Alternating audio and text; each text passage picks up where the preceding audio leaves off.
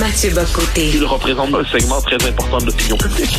Richard Martineau. Tu vis sur quelle planète? La rencontre. Je regarde ça et là, je me dis, mais c'est de la comédie. C'est hallucinant. La rencontre. Bocoté. Martineau. Mathieu, alors, euh, attaque sur un hôpital à Gaza, 500 morts, et Justin Trudeau s'est jamais, jamais dit, ben voyons, quel est l'intérêt de l'armée israélienne de bombarder un hôpital pour enfants, juste comme Joe Biden va aller en Israël? Ça n'a pas de bon sens. Euh, on va se garder une petite gêne. Ben non, tout de suite, lui, c'était, ah, c'était Israël. Je suis frappé par cette séquence parce qu'elle est révélatrice du, du rapport de nos sociétés à la vérité, au mensonge, à la manipulation médiatique et, et surtout du caractère pied nickelé de certains de nos dirigeants. Ou tu as raison de nommer Trudeau. Alors, la séquence. On apprend euh, cette, euh, cette tragédie absolument épouvantable. Le Hamas immédiatement dit c'est la faute d'Israël. Israël dit ben attends et là tout le monde se met à croire ah ben oui ça va de soi c'est Israël c'est Israël parce que ça vient confirmer le préjugé de certains qui voient Israël comme un État colonialiste et raciste et qui, qui génociderait les Palestiniens comme les Juifs ont été la cible du, euh, du génocide des nazis. Donc, on a cette espèce de, de grille de lecture. Partout dans le monde arabe, c'est repris. Les gouvernements arabes condamnent Israël, la rue arabe condamne Israël, et Justin Trudeau, le pied des clés, condamne Israël.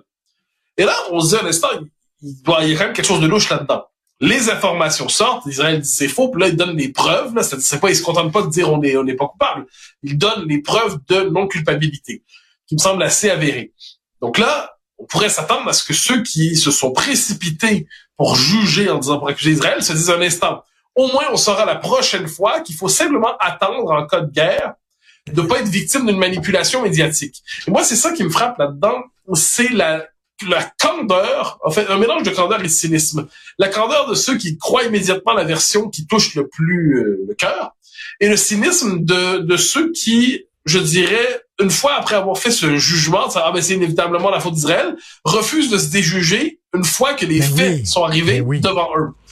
Alors là, on nous dira, mais Mathieu, le mensonge, tout le, le mensonge, tout le monde en pratique. euh, dans, dans la guerre, tout le monde le fait. Et je suis d'accord. Moi, je suis euh, traumatisé comme d'autres de 2003 quand Colin Powell est arrivé avec sa petite fiole et puis a dit il y a le bon on les a regardés c'est la preuve des armes chimiques irakiennes et là on s'est tous dit ben, ils vont pas mentir à la pleine face à- au visage de l'ONU comme ça sans gêne oui les Américains l'ont fait et puis le le camp qu'on aime peut mentir la, la- la guerre c'est jamais propre c'est jamais hygiénique Mais rappelle-toi les les Ukrainiens au début de l'offensive russe quand on avait appris que des soldats ukrainiens dans une île auraient dit navire russe va te faire foutre, ainsi de suite. Là, ils seraient tous morts dans un acte héroïque remarquable. On a découvert après coup qu'ils n'étaient pas tous morts. Ce qui veut pas dire que c'était pas héroïque, mais bon. Donc la manipulation, la propagande, il y en a partout. Mais c'est comme si dans ce conflit-là, on a décidé en fait que Israël était le grand méchant. Et dès lors, tout ce que dit Israël, en dire mais c'est pas vrai, c'est autrement dit, le discours israélien est immédiatement connoté négativement et jugé suspect.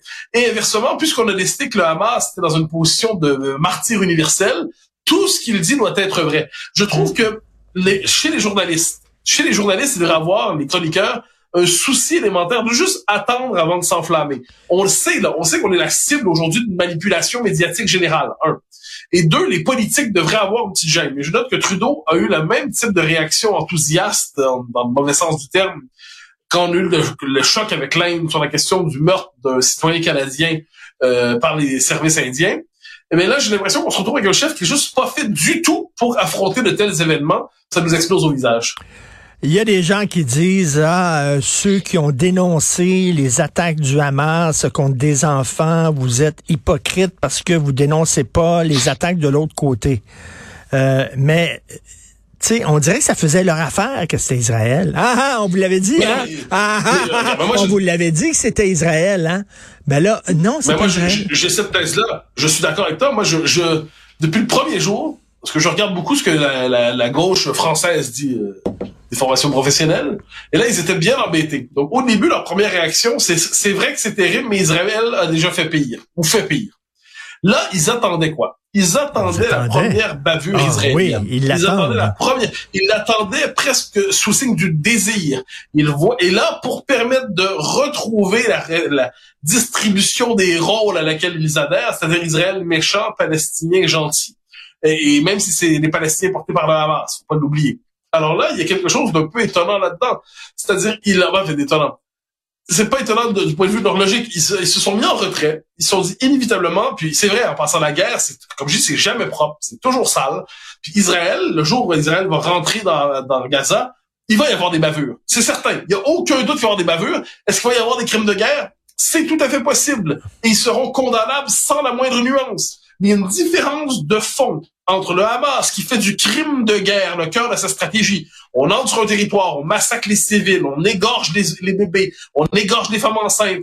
Et Israël qui peut commettre des crimes, c'est tout à fait vrai, mais c'est pas le cœur de sa stratégie. Et quand ça arrive, ils sont condamnés non seulement par l'opinion internationale, mais en Israël même. Donc c'est la différence entre une guerre menée par une démocratie et la guerre menée par un mouvement totalitaire. Puis qu'on se comprenne bien, quand je dis ça, je suis pas en train de dire Israël est parfait. Loin de là. Je dis simplement que Israël n'a pas fait de l'égorgement des bébés sa méthode. Euh, je Et- trouve le Hamas a décidé que c'était sa méthode de guerre. Et entendre certaines personnes hier qui disaient, qui se réjouissaient quasiment que c'était Israël, je me disais, on dirait qu'ils sont plus contents que tristes de ce qui s'est passé. Il y a quand même 500 enfants qui sont morts, mais ça allait et- tellement dans le sens de leur narratif qu'ils étaient quasiment contents que ça arrive. Mais tu as tout à fait raison. Et depuis qu'on a appris que c'était pas Israël, la- le souci de ces 500 enfants morts est disparu d'un coup. Ça n'intéresse plus. On, a, on pleurait ces enfants hier et aujourd'hui, puisque le, le, le coupable n'est plus le bon, on ne les pleure plus. Euh, je te donne un autre exemple, mais ça c'est sur un autre registre, c'est en 2012 en France. Rappelle-toi l'attentat de Mohamed Merah contre des enfants juifs à Toulouse.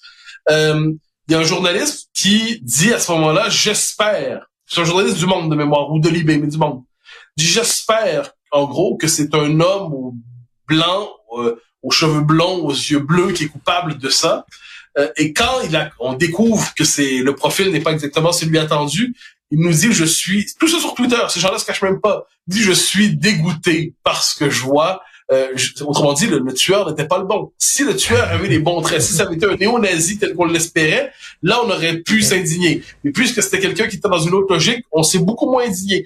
Tout, Et- et- tout ça, tout ça, ça se reproduit toujours. Et le pire, c'est qu'on se dit, comment ça se fait qu'une seule roquette ait pu faire autant de dommages? Pourquoi? Parce qu'il y avait des explosifs qui étaient cachés voilà. dans l'hôpital. Voilà. Ben alors, dans la chronique que j'ai écrite pour le journal demain, c'est ce que je dis. C'est-à-dire, euh, parce que on- on- nos, nos pensées se croisent. Le Hamas entasse des armes, des explosifs, des munitions dans les édifices qui devraient être les plus protégés, donc les, les écoles, les hôpitaux. Donc, ils utilisent leur population comme une population bouclier. C'est-à-dire, les Gazaouis, pour le Hamas, sont chacun, c'est un bouclier humain. C'est de la chair à canon. Et, et qu'est-ce ben exactement. Et là, ce qui est fascinant dans cette histoire, c'est qu'il le- on, on le voit tous et on fait semblant de pas voir, on refuse de nommer. Mais évidemment que c'est parce que cet, euh, cet hôpital avait manifestement ou très probablement des armes qui étaient accumulées là-bas, des munitions, des explosifs. Mais là, pour tous ceux qui se sont indignés hier, eh ben, je suis, j'attends aujourd'hui la ronde des excuses. Mais elle ne viendra pas. c'est certain qu'elle viendra pas. Merci Mathieu, j'ai très hâte de te lire demain là-dessus, on se reparle. Bye. Bye bye.